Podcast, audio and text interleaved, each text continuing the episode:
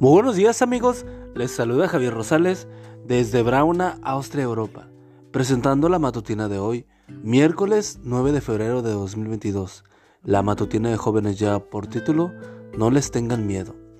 La cita bíblica nos dice, si al salir ustedes a combatir a sus enemigos, ven que ellos cuentan con caballería y carros de guerra y con un ejército más numeroso que el de ustedes, no les tengan miedo, pues ustedes cuentan con el Señor su Dios que lo sacó de Egipto. Deuteronomio 21.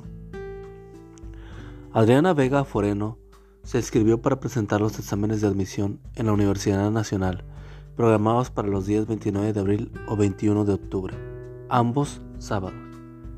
Como ella era adventista, presentó ante el Departamento de Admisiones una petición escrita, donde explicó que es miembro fiel y activo de la Iglesia Adventista del Séptimo Día y solicitando la oportunidad de presentar el examen un día diferente al sábado, o por lo menos en un horario diferente, pues guardamos y consagramos el día de adoración al Señor desde la puesta del sol del viernes hasta la puesta del sol del sábado, en conformidad con el mandato bíblico.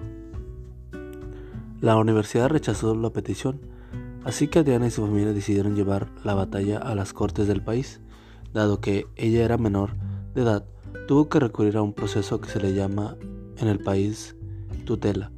No obstante, el fallo fue adverso, ya que el tribunal juzgó que resulta improcedente la tutela teniendo en cuenta que el padre del accionante funge como agente oficioso de su hija, quien está en capacidad física y mental de acudir por sí misma en defensa a sus derechos fundamentales. En vista del resultado, su familia decidió apelar el argumentado de la ley que establece que los padres ejercen la patria potestad y representación legal sobre sus hijos hasta que ellos lleguen a la mayoría de edad, siempre y cuando no se haya emancipado ni suspendido tales facultades.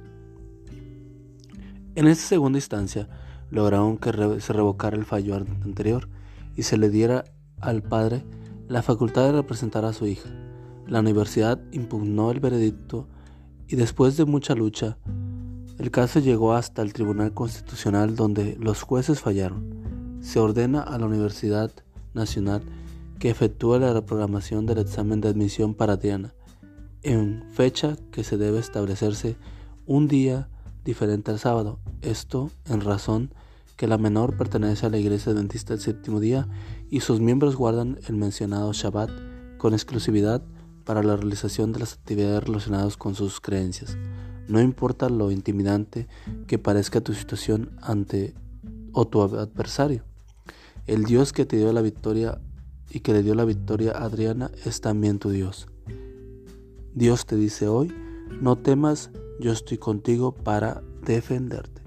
Y amigo y amiga, recuerda que Cristo viene pronto y debemos de prepararnos y debemos ayudar a otros también para que se preparen, porque recuerda que el cielo no será el mismo si tú no estás allí.